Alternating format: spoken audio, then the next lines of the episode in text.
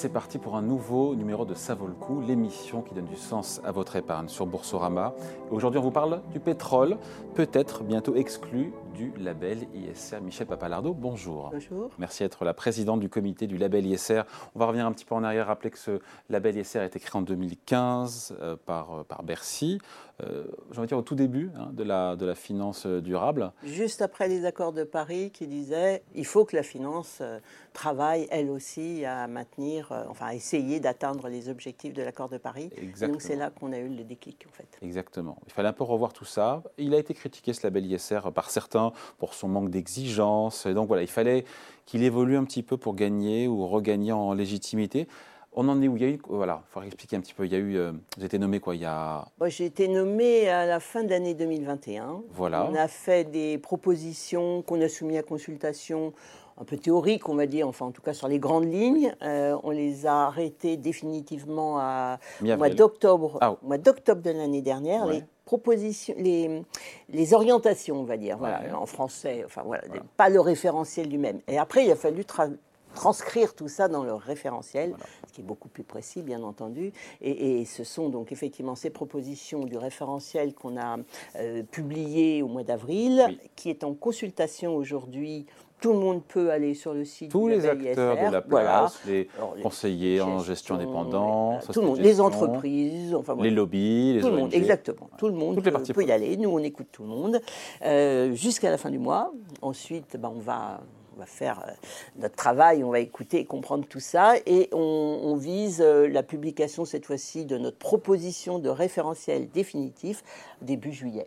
Voilà, avec possiblement, et c'est une, une des grandes nouveautés qui fait parler, on a envie de vous entendre, M. Papalardo, le pétrole qui serait, alors le pétrole, il faut être plus précis que ça, je le dis grossièrement comme ça, mais le, le pétrole potentiellement qui serait exclu du label ISR. On dit que c'est un choix qui est très fort. Alors, c'est pas exactement le pétrole, Oui. comme vous dites. Voilà, faut être En fait, on, on- fait des exclusions, ce qui n'ex- n'existe pas dans le référentiel actuel, excusez-moi. Donc, d'abord, on exclut le charbon, ok. Ensuite, on a le pétrole et le gaz, et on fait deux tas. On a le pétrole et le gaz non conventionnels, gaz de schiste, euh, euh, pétrole euh, ou gaz qu'on explore dans l'Antarctique euh, ou dans l'Arctique, Les sables- très les profond, sables bitumineux les sables au bitumineux, Canada. voilà tous ces pétroles et gaz qui non seulement ont un, un impact négatif sur le climat, bon ça on le sait bien, mais aussi souvent sur la biodiversité, voire sur la santé des gens qui sont dans leur environnement. Ça, Ceux-là, on, on les exclut. Voilà, on les exclut.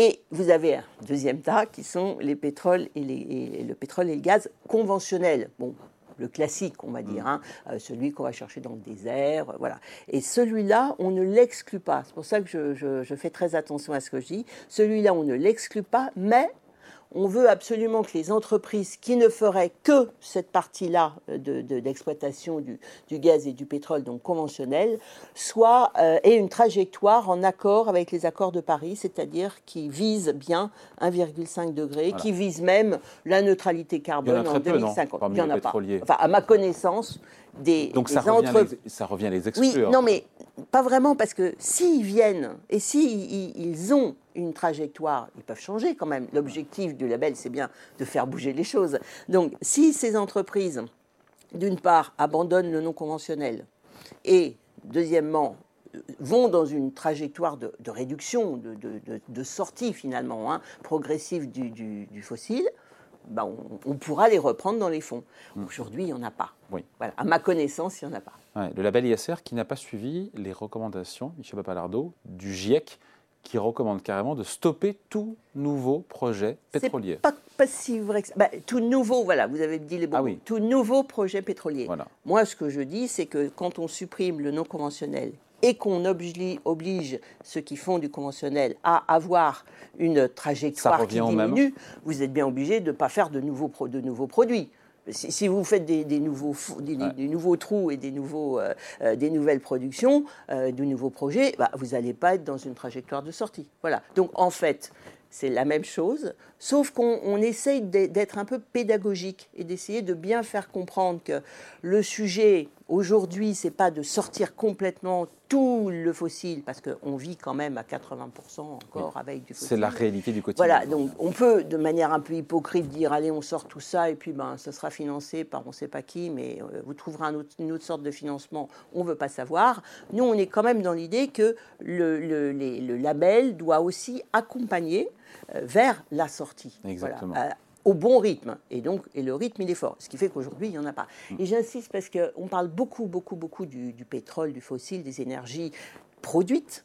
Et moi, j'insiste aussi beaucoup sur la demande. Parce que si vous sortez, les, enfin, vous réduisez, vous arrêtez de financer les, les, les fossiles et qu'en phase, vous continuez à avoir de fortes demandes de fossiles parce que vos voitures sont, fonctionnent au carburant, parce que les, les bâtiments. Bon, voilà, ça ne fonctionnera pas. Donc, quand on dit euh, avoir une trajectoire cohérente avec les accords de Paris et donc aller à 1,5 euh, le plus vite possible, enfin avant la fin du siècle, et puis en, net zéro carbone, ça vaut aussi pour les euh, secteurs à fort enjeu climatique de la demande.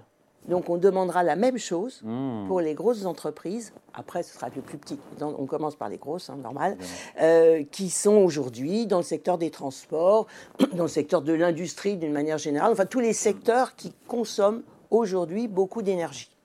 Et c'est ça la cohérence qu'on veut faire euh, hmm. passer, qu'on veut faire comprendre, c'est qu'il faut être cohérent sur l'offre comme sur la demande, en fait. Un petit mot parce que 20% euh, des fonds labellisés ISR aujourd'hui ont du Total Énergie en portefeuille. C'est évidemment le parangon, euh, évidemment euh, Total Énergie. Ça veut tout ça revient à exclure Total Énergie des portefeuilles? Ah oui, ben, tant qu'ils font du non conventionnel et qu'ils ne sont pas en phase avec la trajectoire 1.5, oui, c'est vrai d'Exxon, c'est vrai de PP, c'est vrai de Mobile, enfin, ils sont de Shell. Aujourd'hui, il n'y a pas de grosse major pétrolière qui, euh, qui est en cohérence avec euh, ce qu'on propose. Et en même temps, on se dit en quoi euh, exclure Total Energy va pousser le pétrolier à accélérer sa transition énergétique?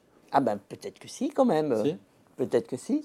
Il y a deux choses. Il est-ce que ça va les, les encourager à ils évoluer Ils auront toujours des financements. Ils trouveront oui, toujours non, mais c'est clair. Hein, ils, ils, resteront financés. Mais, mais mais quand même, euh, ils font des efforts quand même pour essayer de rentrer dans euh, des démarches euh, de, développement des énergies renouvelables, etc., etc. Donc, moi, je pense que ça, ça a quand même un poids parce qu'il y a quand même aujourd'hui des obligations dans un certain nombre de secteurs à avoir des fonds labellisés ISR. Donc ne pas pouvoir être dans les fonds labellisés, c'est quand même un problème.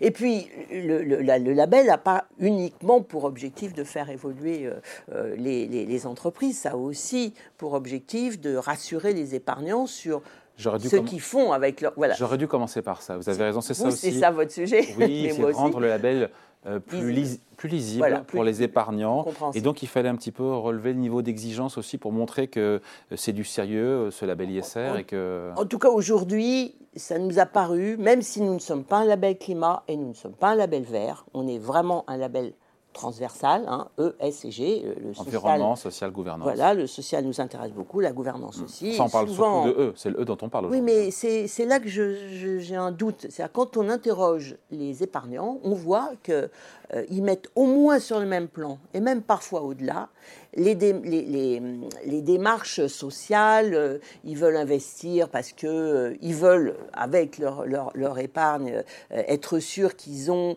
je ne sais pas moi, une épargne inclusive, qui, peuvent, qui vont aider l'éducation, etc., etc. Donc, leur demande, elle n'est pas uniquement environnementale.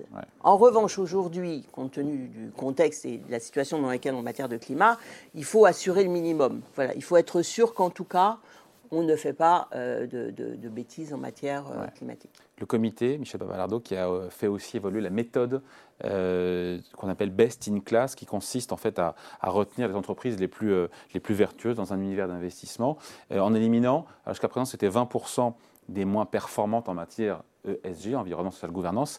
Là, de 20%, on passe à 30. Voilà, on ça fait partie de l'augmentation de l'exigence.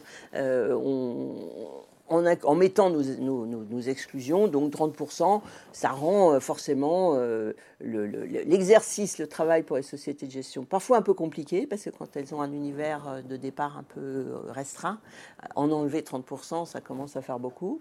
Mais voilà, c'est le prix de l'exigence. Voilà, donc il y a cette consultation qui est ouverte jusqu'à la fin du mois de mai. On l'a dit, un société de gestion, investisseurs, conseillers financiers, ONG Lobby vont vous donner leur point de vue c'est quoi l'objectif en écoutant euh, les parties prenantes? Parce que vous avez euh, fait votre euh, ah, proposition de référentiel, vous n'allez pas amender vos propositions? Ah bah, peut-être que si. On, l'a fait la dernière fois quand on était sur la partie plus, plus, plus, généraliste et plus globalisante, on va dire. parce qu'on n'a pas la science infuse, on peut avoir écrit quelque chose d'impossible dans le référentiel, on peut avoir laissé passer quelque chose qui pourrait être mal compris.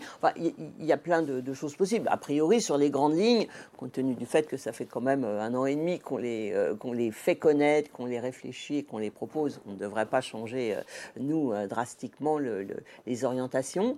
Mais voilà, il y a des définitions, on peut nous en proposer d'autres. On propose un certain nombre d'indicateurs, notamment ceux de la, SFDR, avec l'introduction de la double matérialité, c'est-à-dire de bien. Voilà, je crois qu'on a, on a largué du monde, la SFDR, double matérialité, ah c'est bon, mais plomber l'audience. Bon, Europe, les textes européens, on va dire. Voilà, on essaye d'être en phase avec les textes européens de manière à, pas tromper tout le monde et justement à ce que ce soit lisible. Et, double matérialité, ça veut simplement dire qu'on va se préoccuper systématiquement de l'impact des fonds sur l'environnement, sur le social et sur la gouvernance. Alors qu'avant, on, faisait que l'inverse on se préoccupait de savoir de quel était l'impact, par exemple, de, d'évolution euh, environnementale et du climat sur le fond c'est important, forcément, ça, a un impact. Mais euh, mesurer l'inverse est, aussi très important. Le dernier mot, le dernier mot reviendra, et c'est très important aussi, au ministre Bruno ah Le Maire, ministre de l'économie. A priori quoi, juin, juillet? Ah, nous, on voudrait lui remettre euh, notre euh, proposition toute propre après consultation avant le 14 juillet, on va dire les mm. choses comme ça pour faire simple. Et puis après, lui, ben, il il a tout le temps. Qu'est-ce qui vous dit qu'il va vous suivre à 100% Est-ce qu'il n'y a pas un risque que Bercy édulcore un petit peu les, vos propositions? Ou les renforce Ou les renforce, vous avez raison. Ou les renforce. Je ne sais pas, on verra. en tout cas, euh, la direction du Trésor euh, suit nos travaux. Enfin voilà, tout ça se fait de manière euh, très ouverte, très publique et avec, si possible, toutes les parties prenantes. Date potentielle d'entrée en vigueur de cette euh, Alors nous, on souhaiterait. nouveau référentiel. on souhaiterait que voilà, qu'il puisse être appliqué aux nouveaux fonds euh, dès le 1er janvier 2024. Ben oui, parce qu'il y a deux choses. Il y a les nouveaux fonds qui vont être créés. Donc il faut qu'ils soient créés dès 2024 avec le bon référentiel. D'ailleurs, on va arrêter d'en créer à la fin de l'année, si possible, hein, parce que c'est pas à peine d'en créer avec l'ancien système. Il y a 1200 fonds qui sont Et puis voilà, il y a les fonds en stock, comme on ah, dit. C'est cela, oui. Voilà, les fonds en stock, ben, on va commencer à les, à les euh, prendre avec le nouveau référentiel alors, nous, notre objectif, c'est un an après la publication du label. Disons, si le, label est publié par le ministre en septembre, ça veut dire que euh, à partir de l'été prochain, euh, ce serait avec le nouveau référentiel que les, les, fonds en stock pourraient être suivis ou renouvelés. Parce qu'il faut quand même laisser un petit peu de temps aux sociétés de gestion de s'adapter parce qu'il y a quand même beaucoup de changements. Pour se mettre en ordre de marche. Donc réponse du ministre, en gros, avant la fin de l'année, sûrement à l'automne, hein, euh, après l'été C'est ce qu'on espère, oui, le plus vite possible. Bon, vous reviendrez pour oh, faire bah, un point sur tout ça ensemble. Merci beaucoup, Michel Papalardo, la présidente du comité du label ISR. Merci à vous. Ça vaut le coup, c'est la fin de l'émission, mais on revient la semaine prochaine ici chez vous, sur Boursorama.